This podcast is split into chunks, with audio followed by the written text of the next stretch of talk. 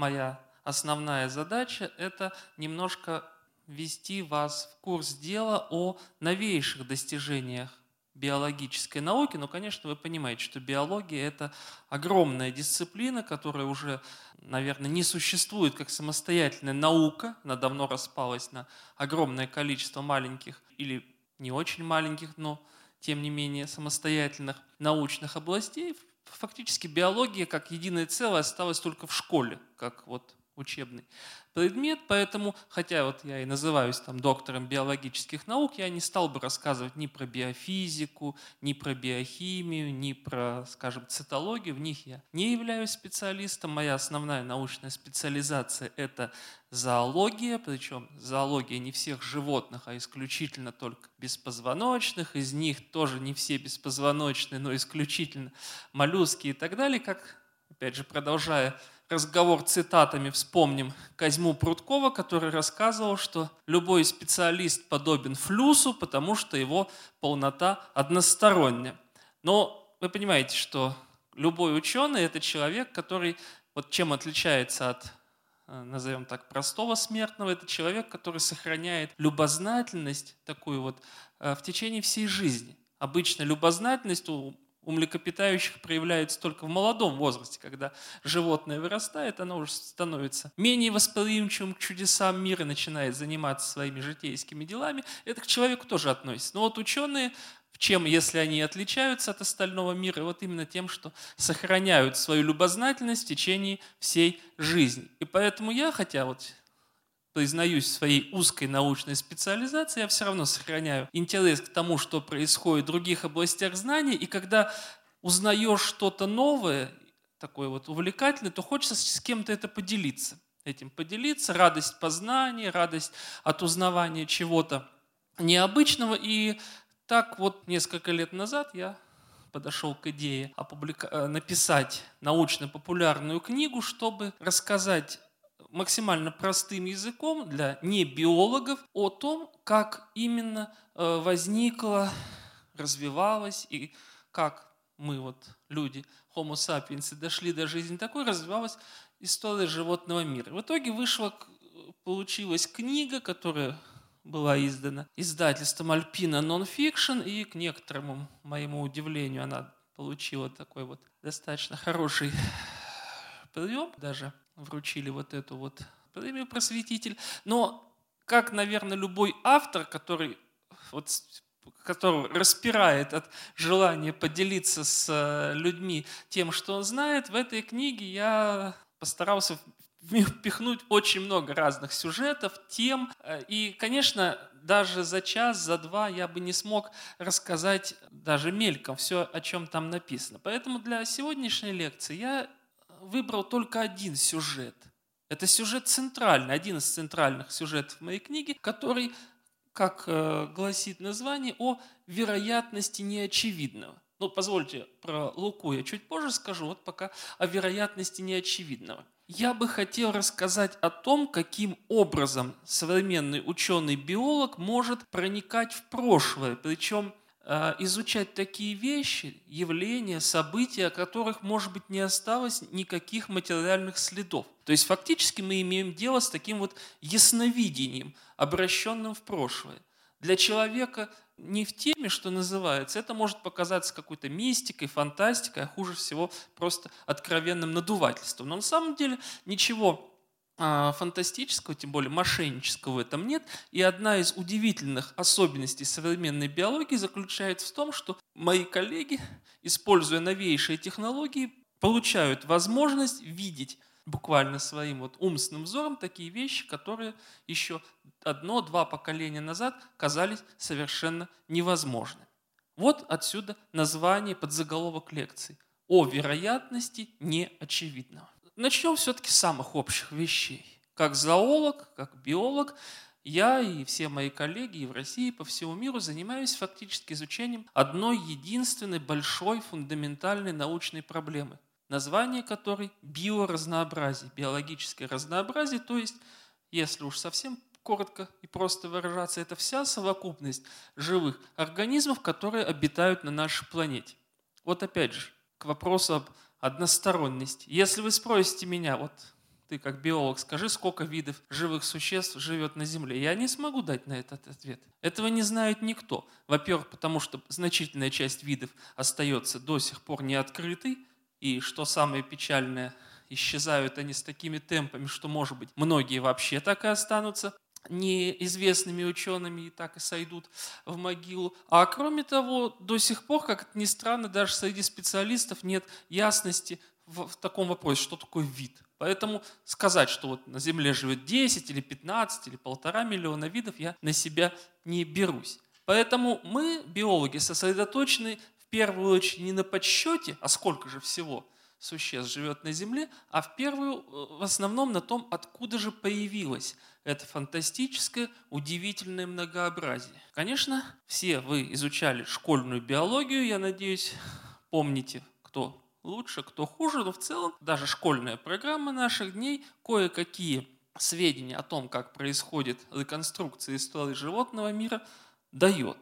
Ну, всем вам известно, конечно, из вот эта вот картинка из школьного или университетского учебника, где сопоставляются зародыши различных классов позвоночных, показывается, что вот на ранних стадиях развития они очень похожи, а потом каждый развивается по своему собственному уникальному пути. Вот это хорошая иллюстрация одного из классических методов изучения далекого прошлого. Конечно, есть и другие. Сравнительная анатомия – когда путем сопоставления внутреннего строения разных организмов мы находим в них общие различия и пытаемся понять, что тут произошло эволюционным путем, что является простым сходством и так далее. Конечно же, палеонтология, классический еще с эпохи, наверное, конца XVIII века, классический источник знаний о прошлом. Вот палеонтология, наверное, единственная область биологии, где это прошлое можно потрогать руками неважно, будь то окаменелая раковина или зуб мамонта или отпечаток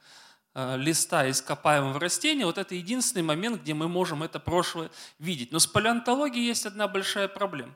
Наверное, доли процентов живых организмов, которые существовали когда-то на нашей планете, имели шансы сохраниться в виде ископаемых. То есть то, с чем работают палеонтологи, это буквально ничтожная часть того, что было на самом деле. Поэтому палеонтология при всех своих замечательных а, особенностях это всего лишь одно из возможных окон в прошлое. А сегодняшняя лекция будет посвящена четвертому. В основном я буду рассказывать о четвертом направлении, которое называется молекулярная генетика. Как вы понимаете, это самое близкая к нам, по, что называется, по возрасту, самая молодая из перечисленных здесь научных дисциплин, которая фактически стала развиваться лишь во второй половине 20 века, когда появились технологии, позволяющие расшифровывать нуклеотидный состав ДНК, об этом я тоже скажу, напомню обязательно в своем месте. И, в общем-то, все открытия, о которых я буду рассказывать, и сама моя книга оказались возможны только потому, что появилась молекулярная генетика и начала помогать биологам открывать такие вещи, о которых никто раньше даже подозревать не мог. Те из вас, кто постарше, помнят советское телевидение, там была замечательная программа, которую вели либо Сергей Капица, либо еще другие ученые. Она называлась «Очевидное невероятное». Ну вот я для этой лекции сделал такой каламбур, переставил местами, и у меня получилось о вероятности неочевидного. Почему неочевидного? Потому что мы с вами будем в основном говорить о таких вещах, о которых практически никаких материальных свидетельств не осталось. Ни костей, ни зубов, ни ископаемых раковин, ничего. И когда я вот как биолог пытаюсь общаться с людьми далекими от биологии, особенно это раньше, когда появились вот эти интернет-форумы, где можно было вести дискуссии с, с противниками эволюционизма и прочими. Я от этого давно отошел ввиду бесполезности, решил, что лучше буду писать книги.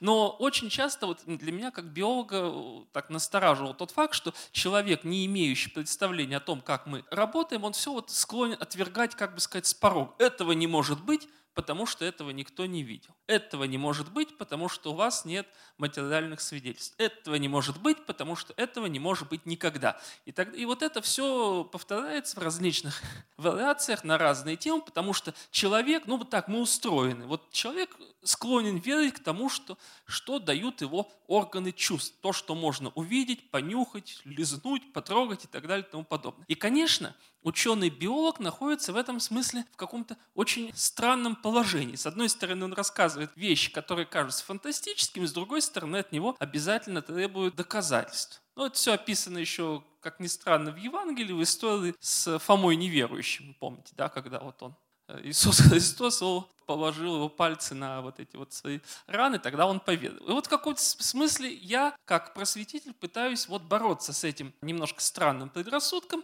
И одна из таких заветных целей моей книги как раз и заключалась в том, чтобы рассказать о том, каким же образом мы можем видеть и понимать и изучать неочевидное. Но я хочу зайти совсем уж издалека, уж давайте начнем с астрономии. Мой любимый пример – это открытие планеты Нептун.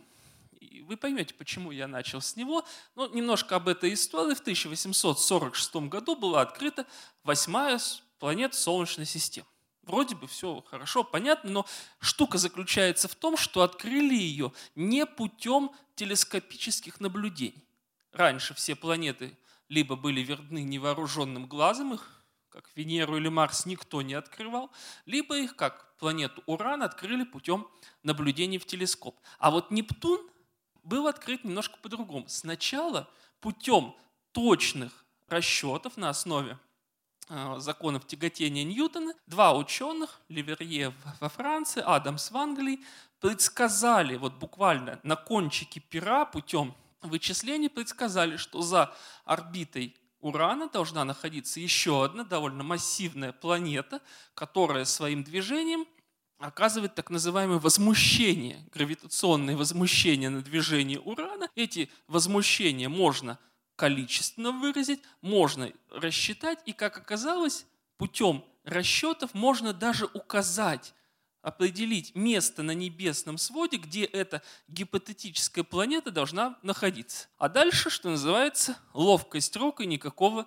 мошенства. Когда эти, один из этих математиков послал свои наблюдения, в Бер... э, расчеты в Берлинскую обсерваторию, то буквально в первую же ясную ночь, наведя свой телескоп на указанное математиком место на небе, планета была тотчас же обнаружено. Вот этот вот э, сюжет мне очень нравится, потому что он показывает, каким образом совершаются иногда научные открытия, когда мы начинаем с невидимого, с неосязаемого, а действуем либо логикой, либо математикой, либо, как я сегодня буду рассказывать, достижениями биохимии и молекулярной биологии. Еще раз подчеркну очень важную мысль, что большая часть живых существ, которые существовали на планете Земля, исчезли бесследно. От них в буквальном смысле ничего не осталось. Их кровь и плоть распалась на атомы, эти атомы стали уже давным-давно либо а, захоронены в земной слоях, либо перешли в другое качество. То есть Евангелие от Луки, моя книга рассказывает о поиске существ совершенно невиданных.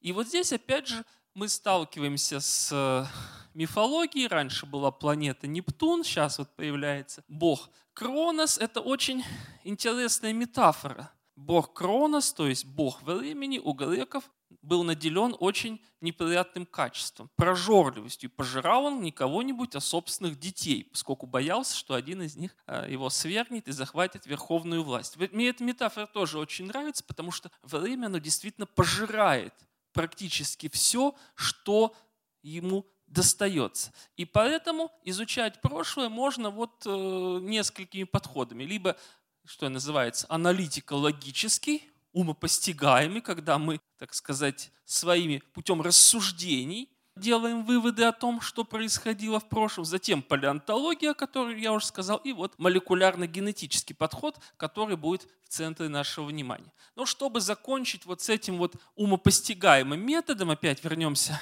немножко в прошлое, вспомним великого немецкого поэта Иоганна фон Гёте, который был не только великим поэтом, но и великим биологом, хотя об этом меньше известно, и в частности он очень много занимался ботаникой, и вот путем таких вот умственных размышлений он попытался представить себя, это было еще в 18 веке, задолго до Дарвина, до всякого эволюционизма, попытался себе представить образ так называемого про растения. То есть он считал, что все растения, которые мы видим, начиная от баобаба и заканчивая каким-то там кувшинкой на пруду, все они являются производными от некоего первообраза, который вот он пытался таким образом реконструировать. То есть это такой вот самый общий план строения растений, из которого путем различных вариаций можно вывести все остальное. Но, конечно, вот этот вот про растение, или как по-немецки называл его Гёте, урпфланце, это самый урпфланце, это чисто идеальная конструкция. Это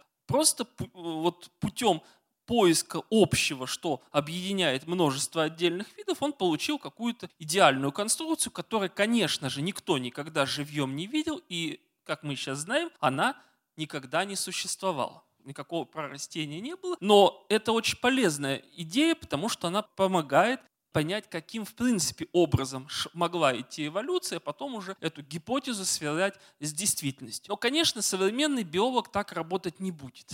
Ну, его просто не поймут. Мы все-таки э, люди 21 века, нам подавай четкие доказательства, нам желательно в количественной форме, нам подавай то, что можно каким-то образом проверить или опровергнуть, поэтому здесь этот метод, конечно, уже вышел из моды. Про палеонтологию я тоже скажу немножко, поскольку она все-таки сохраняет свое значение. Здесь, конечно, никак не обойтись без еще одного великого ученого, начала XIX века, современника Гёте, это Жорж Кювье, француз, который является одним из основателей палеонтологии. В частности, э, в чем его заслуга? В том, что он доказал, каким, показал, каким образом даже вот по тем небольшим остаткам организмов, которые время нам оставило, можно делать вполне осмысленные выводы о том, как выглядело целое животное. Может быть, если кто-то из вас интересуется биологией, читал научно-популярные книги, то про Кювье очень часто пишут, что он мог по одной кости восстановить облик всего исчезнувшего вида. Это никакая тоже не фантастика, потому что Кювье четко показал, что строение отдельно взятой кости, оно всегда коррелирует, как он выражался, то есть соответствует строению всех других частей тела. Именно поэтому, даже если у палеонтолога в руках оказывается, скажем, только одна тазовая кость или даже один зуб, они могут делать вполне обоснованные выводы о том, как выглядело целое животное, чем оно питалось, как оно передвигалось и в некоторых случаях более, даже более тонкие вещи. И опять же, в этом нет никакой мистики и фантастики. Речь идет о том, что мы называем научной реконструкцией. Конечно, идеальный вариант найти полный скелет. Это вообще полная такая вот фантастика для ученого, мечта всей жизни, но, как правило, палеонтологи работают с разного рода обломками, останками и тому прочим. Этот метод очень почтенный по возрасту, никто его не отменял, отменять не собирается. И если бы каждый вид оставлял после себя в слоях земной коры хотя бы по одному полному скелету, проблем бы у биологов не было. Но, как я уже сказал, палеонтологи всегда работают не с тем, чем им хочется, а с тем, что им матушка природа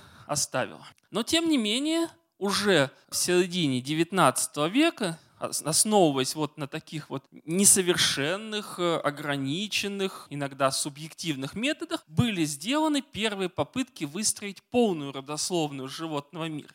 Опять же, это все было, конечно, очень наивно, очень так немножко как бы с нашей современной точки зрения по-детски. Но здесь, конечно, нельзя не обойтись без фигуры Эрнста Геккеля, великого немецкого ученого, который, которого каждый из вас знает, хотя, может быть, не догадывается об этом, потому что Геккель является автором как минимум нескольких слов, которые сейчас знает каждый.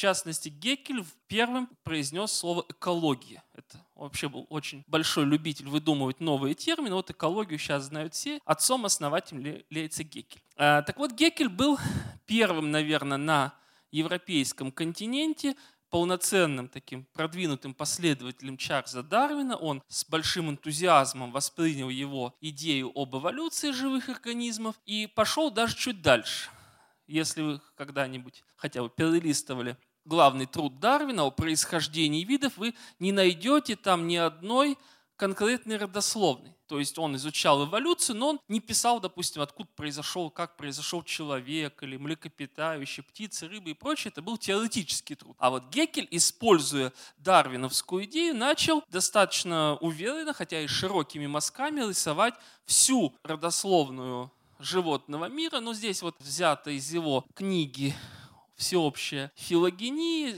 Может быть, плохо видно, вот на вершине этого родословного дерева mention, по-немецки это человек, то есть человек у него рассматривался как венец эволюции, как самое совершенное живое существо. В основании это дерево монеры. Монеры это не путать с манерами. Монеры, монос по-гречески, один, то есть это одноклеточные, первичные одноклеточные животные, которые находятся, потом идут амебы, и вот взбираясь вверх по этому родословному дереву, мы подходим к человеку, а в разные стороны отходят побочные ветви, которые вот заканчивались такими эволюционными тупиками. Я должен сказать, что вот сейчас это опубликовано в 1874 году, сейчас это все далекое прошлое биологии, никто сейчас уже таких деревьев похожих на настоящие, не изображает, человека никто не считает вершиной такой целью эволюции, к которой она двигалась. Но, тем не менее, в историческом плане это первая попытка нарисовать родословную именно на основе тех данных, которые у него были. А Геккель хорошо знал и палеонтологию, и зародышевое развитие, и сравнительную анатомию. То есть, когда он собрал все, что он и его коллеги знали о животных, он построил, выстроил вот их систему в виде такого вот родословного дерева. И хотя само это дерево уже относится исключительно к области истории науки, оно в чистом виде сдано в архив, все-таки за 150 лет мы очень далеко продвинулись вперед, но это была первая попытка вот каким-то образом эту целостность нарисовать. Кстати, вот в этом очень хорошо виден, видна разница между Дарвином и Геккелем. Дарвин даже близко обошел десятой дорогой вот попытки таких построений, потому что он считал, что в его эпоху биология еще знает слишком мало о происхождении животных, поэтому никаких точных выводов он делать не будет, а Гекель был человек совершенно другого склада, он был очень увлекающимся, очень любящим давать волю своей фантазии, за что его, естественно, критиковали, и поэтому он достаточно спокойно выдвигал самые разные гипотезы. И, конечно, поскольку мы находимся не где-нибудь, а в Ясной Поляне, я не откажу себе в удовольствии вот э, связать немножко Льва Николаевича Толстого с Геккелем. Известная историкам науки фраза Льва Николаевича из письма Белукову о том, что он считает господина Геккеля самым вредным человеком на земле. Почему? Понять э, достаточно просто. Понятно, что Толстой, как человек религиозный, он не совсем был благодушно настроен к, к эволюции, а Геккель к тому же, как человек, опять же, увлекающийся, считал, что традиционную религию надо отвергнуть, построить на ее месте новую научную религию. А кроме того, Геккель был сторонником так называемого социал-дарвинизма. Дарвин к этому имеет мало отношения. Социал-дарвинизм – это такое учение, согласно которой концепцию борьбы за существование естественного отбора надо перенести на человеческое общество. И в этом случае вполне оправданно, допустим, лишать жизни малоприспособленных, как тогда называли людей, с какими-то психическими отклонениями, врожденных преступников и прочее, прочее. То есть сейчас мы это рассматриваем как такую достаточно антигуманную концепцию, но Геккель считал, что с точки зрения блага человеческого вида это правильно. Вот он был сторонником смертной казни для, как тогда считалось, неисправимых преступников. И Толстой, естественно, как э, проповедник не насилия, считал, что вот это очень опасная идея. Но это вот такое небольшое отступление, просто я не, не мог об этом не сказать, находясь в Ясной Поляне. И еще такая небольшая иллюстрация к палеонтологии. Конечно, все вы знаете замечательные визуальной реконструкции разного рода динозавров, первобытных людей, которые вот э, с помощью компьютерных технологий делаются, но вы должны очень хорошо понять, что любое представление о облике вымершего животного, вот как э, представлено в фильме «Парк юрского периода» и прочее, это все равно является научной гипотезой, потому что в любом случае палеонтологи отталкиваются от того, что есть. Вот мой еще один любимый пример – это семантор, крупное млекопитающее, жившее где-то 40 миллионов лет на территории нынешнего северного Казахстана. Вот э, здесь представлено несколько различных попыток реконструкции этого животного. Можете увидеть, что его изображали то в виде какого-то тюленеобразного существа. Сейчас это более позднее, больше похоже на выдру. Но на чем все это основано? От семантера осталась только вот эта вот часть. Вот все, все, что мы знаем об этом виде, это пояс задних конечностей, собственно, конечности и кусок хвоста. Все.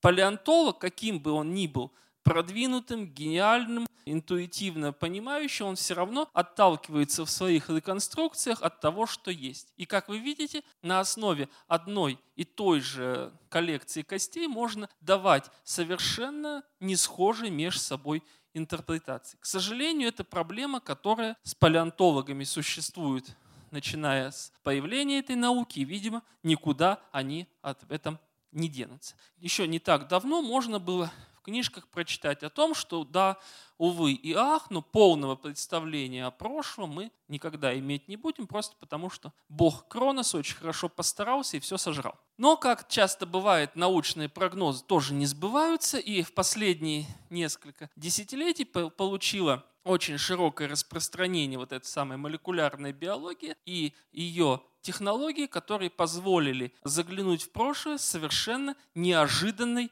стороны. Ну, здесь я опять же должен вам немножко напомнить азы школьной биологии о том, что в основе наследственности организмов лежат биологическая макромолекула ДНК, дезоксирибонуклеиновая кислота, а эту самую дезоксирибонуклеиновую кислоту с лингвистической точки зрения, раз мы уже упомянули сегодня про лингвистику, немножко о ней скажу, с лингвистической точки зрения ДНК – это своего рода текст, который как и тексты нашего э, литературного языка, состоит из отдельных слов, букв и выражений. Выражениями будут целые гены, словами будут отдельные так называемые триплеты, то есть кодирующие сочетания отдельных аминокислот, а буквами являются, их всего четыре, являются четыре нуклеотидных основания. В случае ДНК это аденин, гуанин, цитозин и тимин.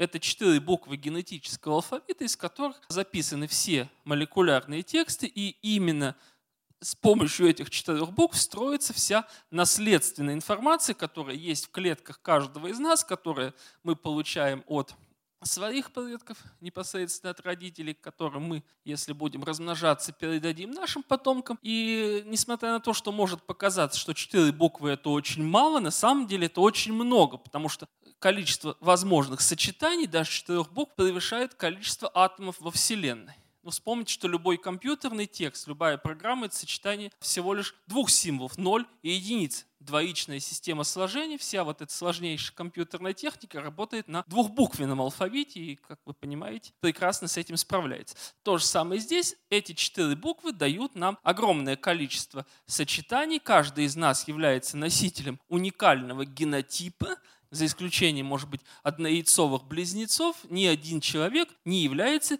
генетической копией другого, даже собственного брата или сестры. А дальше, что из этого интересует биологов, изучающих прошлое, это то, что этот генетический текст, как и вообще любой текст, подвержен ошибкам. Существует почтенная в науке теория информации, которая гласит, что ни один текст нельзя скопировать без ошибок.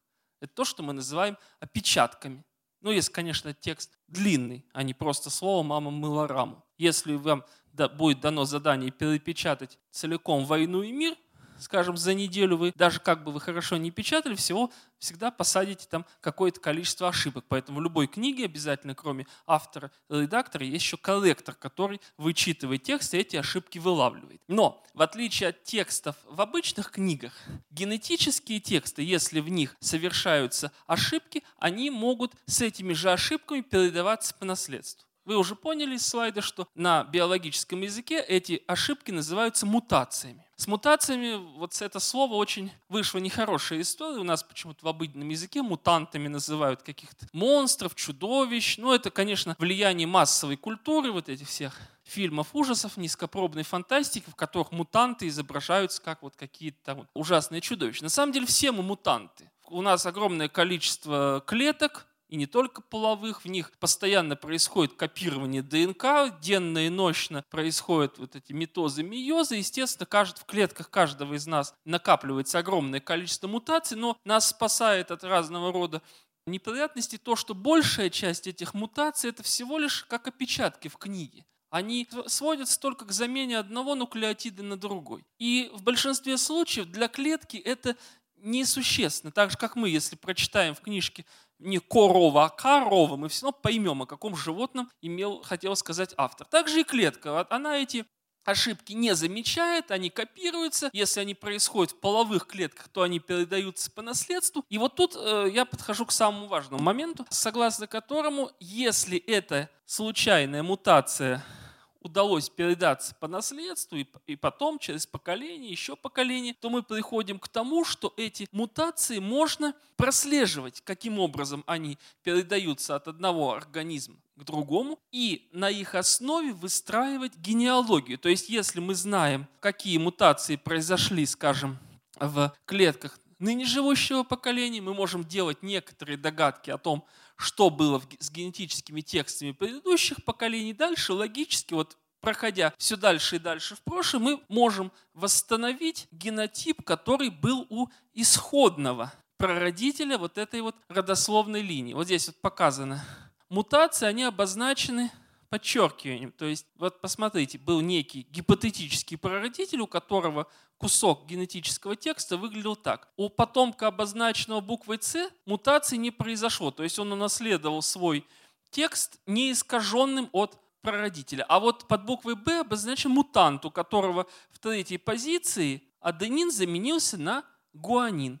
И дальше, если, допустим, принять, что интенсивность мутации по какому-то признаку увеличилась, то в следующем поколении мы найдем уже мутантов более продвинутых. И вот так вот с каждым новым поколением и происходит замена генетических текстов. Вот в этом, собственно, и заключается процесс эволюции. Большая часть мутаций либо вообще вот такие вот нейтральные, которые никто не видит, либо они негативные, их носители чаще всего просто умирают, либо в зародышевом состоянии, либо сразу после рождения, и вместе с ними их мутации уходят в небытие. Но если случайным образом такая мутация является благоприятной, то она даст начало в идеале какому-то новому признаку, и это является, собственно, движущей силой эволюции на генетическом уровне. Так вот, э, получается, что изучая такие мутации, мы можем восстанавливать родословную организмов, даже не имея их самих в наличии, даже если от них ничегошеньки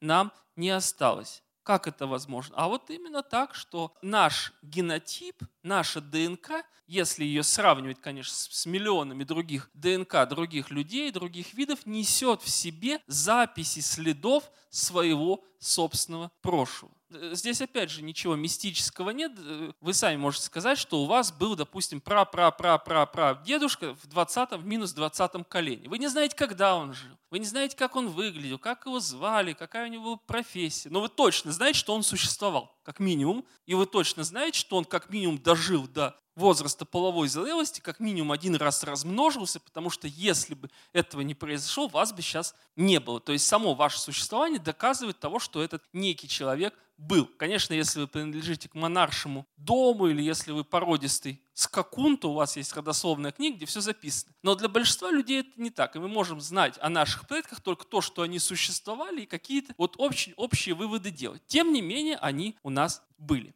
И вот э, современный биолог, молекулярный такой вот археолог, как его можно назвать, может использовать два основных подхода для поиска событий прошлого. Во-первых, мы можем сравнивать геномы ныне живущих организмов, и вот подобно той схеме, которую я показывал, путем сопоставления, сейчас это делается, естественно, не вручную, а с помощью суперкомпьютеров, путем сопоставления может делать выводы о их прародители. И второй, даже может быть более перспективный путь, это изучение так называемой архаической ДНК. Это уж совсем достижение последних десятилетий, когда начали биологи, генетики извлекать генетический материал из вымерших, давно исчезнувших организмов, об этом я тоже скажу.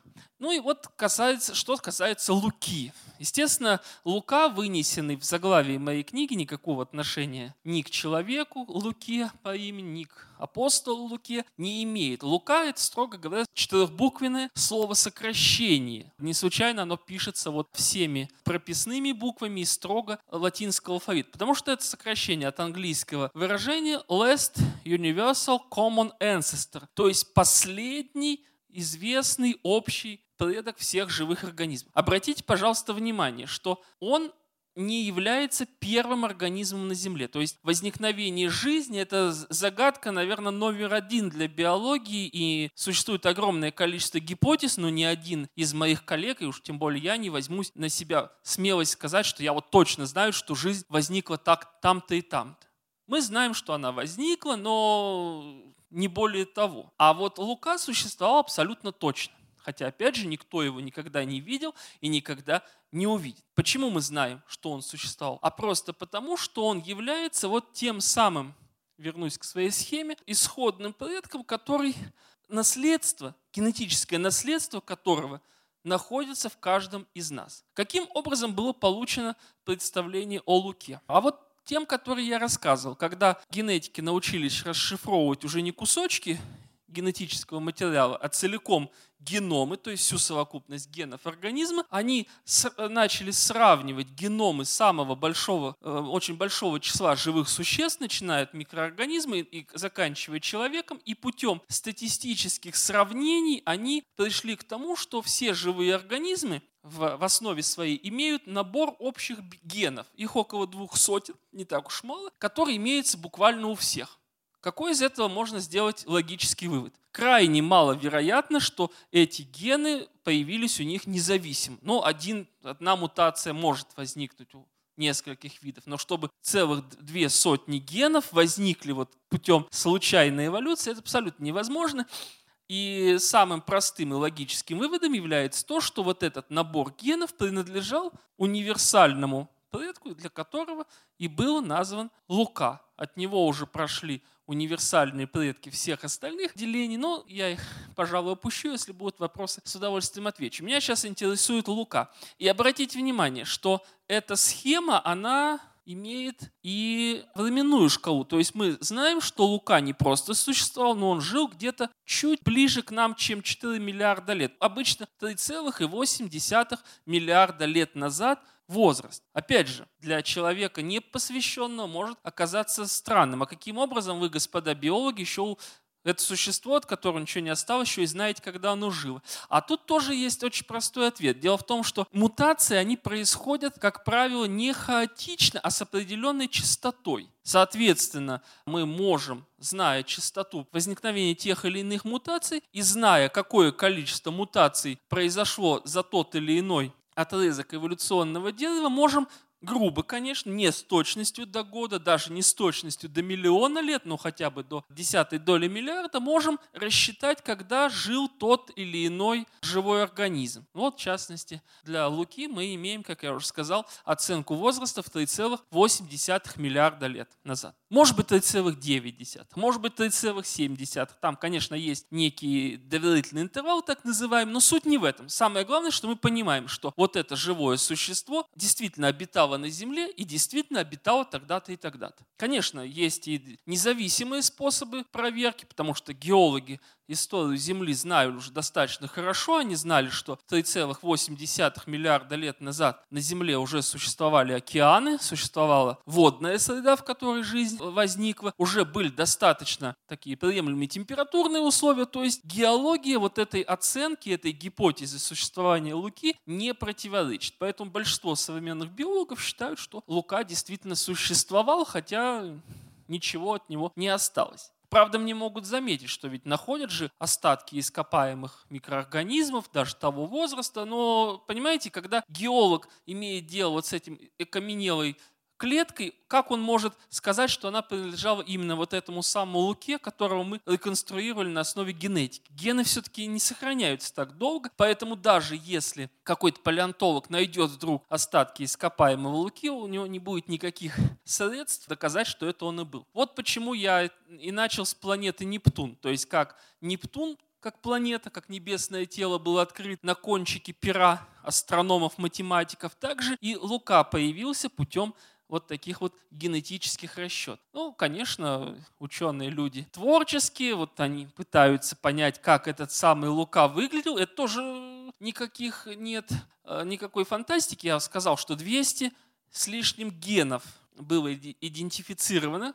которые, возможно, этому луке принадлежали, но ведь гены, каждый из них выполняет какую-то функцию. Соответственно, если мы знаем, какие гены у Луки были, мы можем до некоторой степени догадаться о том, что он мог делать, что он не мог делать, что у него было, что нет. Ну, конечно, это тоже гипотетическая реконструкция, о деталях ведутся очень жаркие споры, но тем не менее вот таким вот достаточно простым в моем изложении, но по сути очень сложным, требующим очень высокого технологического оснащения, очень высокой компьютерной грамотности способом можно высказывать вполне достоверные догадки о том, как этот Лука выглядел. Про его возраст я сказал. Размеры его, конечно, были микроскопические. Это было, однокле... было одноклеточное существо. И даже не совсем понятно, была у него клеточная стенка или нет. Мы знаем то, чем он питался. Молекулярным водородом и углекислым газом.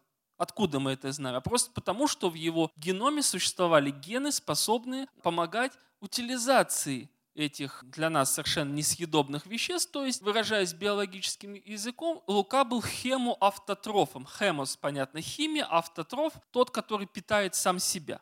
Вот растения зеленые автотрофы, то фотоавтотроф, поскольку они питаются путем фотосинтеза, разлагая солнечный свет. А фотосинтеза у Луки не было. Он появился гораздо позже, поэтому Лука жил за счет того, что разлагал вот эти вот молекулы водорода и углекислого газа и путем этого разложения получал необходимую для жизни энергию. Что особенно удивительно, оказалось, что в геноме у Луки были гены, которые кодируют очень высокоустойчивые белки. У нас эти гены тоже есть, но они молчат, они как бы не работают, потому что нам такие белки не нужны. А у Луки они были, и, скорее всего, Лука жил не просто в морской воде, но, скорее всего, он жил на дне, где из разломов земной коры поступали вот эти вот нагретые тектоническими процессами. Вода почти 100 градусов, то есть фактически он жил, как живут современные микроорганизмы в исландских или камчатских гейзерах, где тоже температура может достигать под 100 градусов,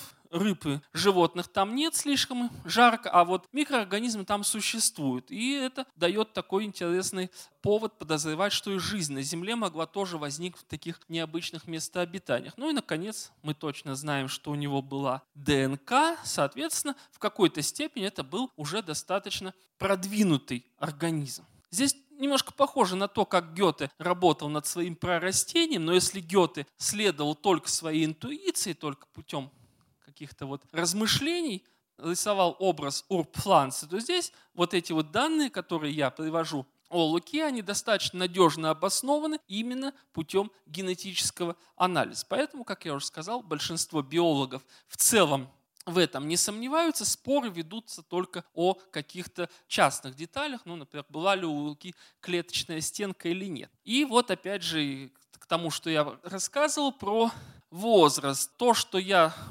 сказал словами, называется по-русски гипотеза молекулярных часов, которая была выдвинута еще в 1962 году Нобелевским лауреатом Лайнесом Полингом его коллегой Цукеркандом, которые, изучая скорость накопления мутаций в молекуле гемоглобина, впервые показали, что эти мутации накапливаются с более или менее определенной скоростью. И, казалось бы, какой отличный способ измерять время. Но вот опять же, я хочу подчеркнуть очень важную мысль, которую тоже часто любители науки, особенно энтузиасты, не очень понимают. Не существует ни одного идеального метода. Как и в случае с палеонтологией, к сожалению, молекулярные часы оказались не вполне удачны вот в своей основе. Во всяком случае, надежд таких фантастических они не оправдали, просто потому что, оказывается, разные гены накапливают мутации с разной скоростью. И если мы изучаем одно эволюционное событие, скажем, на основе гемоглобина, другое на основе гена цитохрома и так далее и тому подобное, у нас получатся различные оценки. Вот почему я сказал, что точное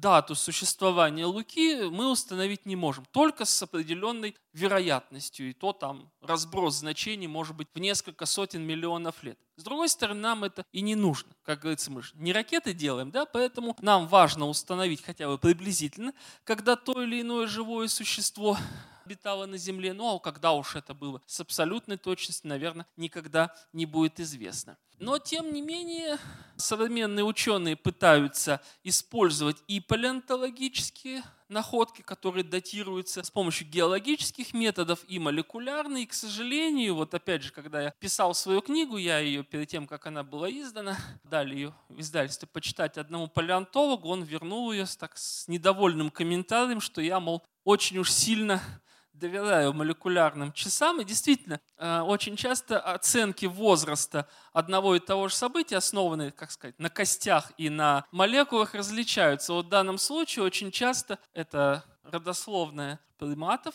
наши вот тут все по-английски, но это вот гоминиды, человекообразные обезьяны, нечеловекообразные обезьяны, обезьяны старого света, разного рода лемуры. Так вот, посмотрите, одно и то же эволюционное событие датируется по-разному. По молекулярным часам, допустим, вот этот вот исходный предок всего обезьяньего племени жил 80 миллионов лет. А первая достоверная находка – по костям 55 миллионов лет. То есть, сами понимаете, разница почти 35 миллионов лет. Поэтому до сих пор палеонтологи и молекулярные генетики находятся ну, в какой-то степени в конфронтации, иногда часто и на ножах, что называется, потому что каждый из них с пеной у рта доказывает, что именно его метод прав. Ну, скорее всего, истина лежит где-то посередине, то есть по костям мы получаем датировку скорее заниженную, по молекулярным часам завышенную, и, видимо, надо, вот как показаны вот эти вот цветные точки, это такие скорректированные даты, они всегда лежат где-то посередине. Поэтому, к сожалению, и молекулярная генетика тоже не дает нам ответ на все вопросы. Поэтому современные продвинутые эволюционисты пытаются использовать как можно больше разного рода источников информации, чтобы получить более-менее правильный ответ. Ну и раз уж мы коснулись всех всегда волнующей темы эволюции человека, не могу не рассказать еще об одном сюжете, он очень популярный, я думаю, кому-нибудь он из вас знаком, это так называемые молекулярные Ева и Адам, точнее Адам хромосомный, Ева митохондриальный. Кто это такие? Несмотря на их библейские имена, никакого отношения к э, ветхозаветным прародителям человечества они не имели. И их существование, точно так же, как и существование Луки, это тоже результат работы генетиков. Ни от Адама, ни от Евы костей не осталось. Мы даже не знаем, где в точности они жили. Понятно, что это было в Африке, но где именно, в Южной или в Центральной, мы не знаем. Откуда же они взялись? Ева – это прародительница всего человечества по женской линии. Почему митохондриальная? Потому что митохондрии, то есть органеллы в клетках, которые отвечают за выработку энергии, имеют собственный геном, у них есть свои гены, которые, ну, если использовать язык профессиональный, в ходе митоза не расходятся. То есть, если вы помните, в ходе митоза и миоза расходятся хромосомы, а митохондрии целиком достаются нам только от, по материнской линии. То есть каждый из нас, несмотря на то, что вот я, допустим, человек мужского пола, у меня хромос... митохондрии полученные только от матери. Хромосомы от отца и от матери в разных пропорциях, а митохондрии только от матери. Поэтому родословную человека по митохондриальным генам можно изучать по э, сравнивая геномы женщин. Вот посмотрите, митохондриальная Ева – это не прародительница всего рода человеческого. Она находится вот здесь. То есть это женщина, которая дала начало всему нынешнему человечеству – Каждый из нас является ее потомком, но она не была единственной женщиной, единственным представителем вида Homo sapiens тогда. Вы видите, тогда были и другие, но их потомки почему-то вымерли. Ну, жизнь была тяжелая, как вы понимаете, люди гибли в огромных количествах и от эпидемии, и от голода, и от зубов диких зверей друг от друга. То есть, э, конечно, большая часть тех африканских прародителей погибла, не оставив потомка. И вот одна только удачливая женщина, а скорее всего была целая популяция, группа женщин, очень близко родственных, у которых был один и тот же митохондриальный ген, а, от них пошло все ныне живущее человечество. Вот э, Ева ее назвали досужий журналист, ну потому что действительно она в какой-то степени напоминает библейский рассказ, но ничего общего нет. Более того, Адам и Ева никогда друг с другом не встречались, потому что Адам – это точно такой же прародитель всего человечества, но по мужской линии. Вот в данном случае Y-хромосома исследуется, которая у женщины отсутствует, соответственно, она передается только по мужскому пути. И вот тут то же самое. Большая часть хромосомных линий вымерла, не оставив потомка, и все нынешние люди, подчеркиваю, все, неважно, к какой расе они относятся, к каком континенте живут, вот все без исключения люди являются потомками этого самого хромосомного Адама. И вот обратите внимание, их датировки возможные. Вот считаю, по одной из данных 200 тысяч лет назад жил Адам, а Ева-то жила у нас 150 тысяч лет назад. То есть они никогда друг друга не видели. И вы можете спросить, а почему такое расхождение? Просто потому, что разные гены, вот опять же, Э, мутируют с разной скоростью. Поэтому у нас и получается, что родословная человека по Y-хромосоме уходит немножко вглубь, глубже, чем родословная по митохондриальной линии. В этом нет ничего такого, опять же, невероятного, просто надо встать на позицию генетиков и понять логику их мышления. Они анализируют не родословную человека, а родословную генов. Но поскольку люди являются носителями генов, то мы можем делать некоторые выводы об этом. Но все-таки не надо забывать, что речь идет именно о родословных генов. И поэтому и Адам, и Ева – это такие вот, подобно Луке, ну, не совсем воображаемые, но все-таки достаточно абстрактные конструкции, которых никто никогда не видел. Ну вот это просто такой слайдик, который показывает, как в 1987 году была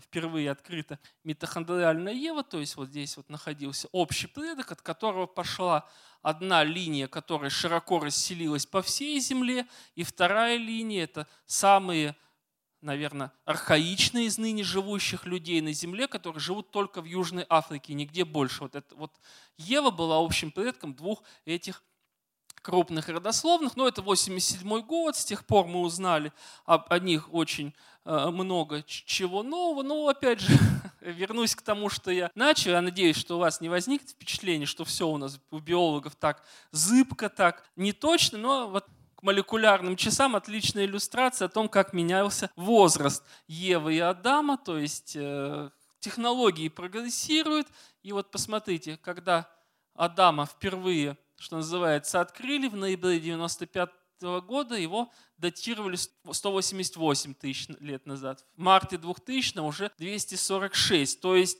несмотря на то, что мы точно знаем о том, что этот Адам, вернее, группа людей Адамов существовала, точные датировки мы сказать не можем, но, опять же, это издержки метода. Ну и, наконец, последний, у меня уже час почти прошел, немножко про эту самую архаическую ДНК. Вот все, что я рассказывал про Адама, Еву, про мутации, это все основано на изучении ныне живущих организмов, у которых берутся образцы генов, сравниваются и получаются такие реконструкции. Но ДНК, по счастью, оказалась молекулой достаточно устойчивой. Опять же, вспоминаете всем известный вот этот фильм про парк юрского периода, там вся интрига построена на том, что вот сумели восстановить живых динозавров на основе э, найденной их ДНК, там где-то, если не ошибаюсь, в желудке комара, который напитался кровью динозавра, попал в кусок янтаря и так далее. Ну, это фантастика. На самом деле, к сожалению, вынужден разочаровать любителей динозавров. До наших дней э, ДНК не доживет. У нее порядок величин, ну, около миллиона, полутора миллионов лет, потом все-таки она деградирует. Но тем не менее в 1984 году удалось впервые извлечь и расшифровать генетический материал из вымершего вида. Это вымерший, уничтоженный человеком вид зебр, квагга из Южной Африки. Ни одной живой квагги не осталось, но остались в зоологических музеях чучела. И вот в 1984 году удалось из этого чучела извлечь ДНК. Это была научная сенсация. Сейчас это уже никого особо не удивляет, не попадает на первые полосы газет и прочее. То есть сейчас в наши дни достаточно э, удачно, допустим, можно извлечь и прочитать ДНК из костей неандертальца или мамонта или шерстистого носорога, то есть животных, которые жили ну, где-то не старше миллиона, полутора лет назад. В исключительных случаях, если тушка оказалась заморожена в вечной мерзлоте, то там до двух миллионов, но, наверное, для современной техники это абсолютный предел. То есть, к сожалению, динозавров мы таким образом генетику не прочитаем, но то, что уже дано, э, очень хорошо. Вот, допустим, именно таким способом удалось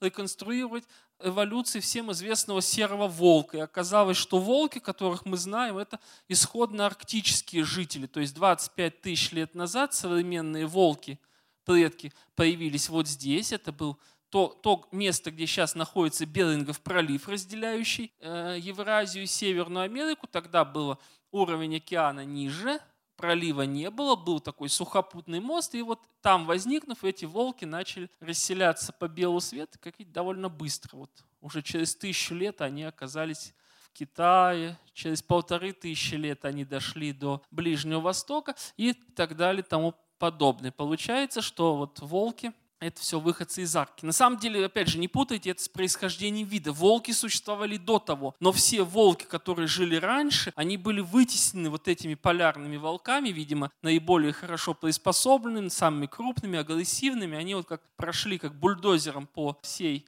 Евразии Северной Америки, всех своих конкурентов уничтожили, и вот современные волки представляют собой потомков вот этих вот полярных. А как это установлено? Вот именно путем извлечения ДНК из костей и, может быть, кусков тканей, сохранившихся ископаемых волков. Ну и, конечно, самое известное, если вернуться к происхождению человека, самое известное достижение архе... вот этой молекулярной археологии – это открытие так называемого денисовского человека.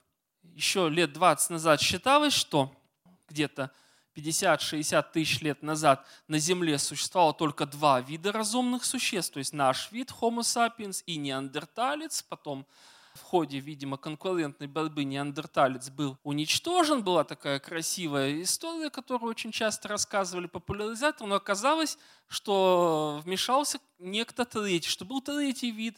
Он называется Денисовский, потому что был найден, его кость была найдена в Денисовой пещере, это наш Алтайский край. И по своей размерам, по форме, по строению эта кость ничем не отличалась от кости неандертальца. Ну и вот так ее определили. Ну, неандерталец жил в Денисовской пещере. Ничего удивительного, мало ли где они жили. Так вот, когда из этой кости удалось выделить ДНК и прочитать, оказалось, что по своему генотипу этот владелец этой кости не был ни неандертальцем, ни человеком современного типа, а был вот таким вот э, совершенно никому неизвестным этим разумным существом, который и получил название Денисовского человека. Вот подобно Луке, подобно планете Нептун, мы о нем узнали не путем наблюдений, не путем изучения палеонтологических находок, а как бы вот невидимым способом расшифровывая нуклеотидная последовательность ДНК. Ну вот опять же, как в случае с Лукой, пытаются, конечно, художники представить, как он выглядел, но на самом деле трудно это сделать, потому что все-таки не очень понятно, чем он отличался внешне от неандертальца. Скорее всего, он был, вероятно, вероятно, он имел признаки какие-то переходные, но это вот, как понимаете, в 2010 году свежее открытие, сейчас это активно изучается, и вот путем анализа архаической ДНК удалось установить, что неандертальцы жили в основном в Европе, Ближнем Востоке и дошли вот как раз до Алтая, а денисовцы – это южная тропическая форма человека, которые, следы которой прослеживаются сейчас аж до Индонезии. Вот в районе Денисовской пещеры был такой вот небольшой участок, где области распространения этих двух видов пересекались, и дальше уже, конечно, дело в руки научных фантастов, которые вполне могут сочинить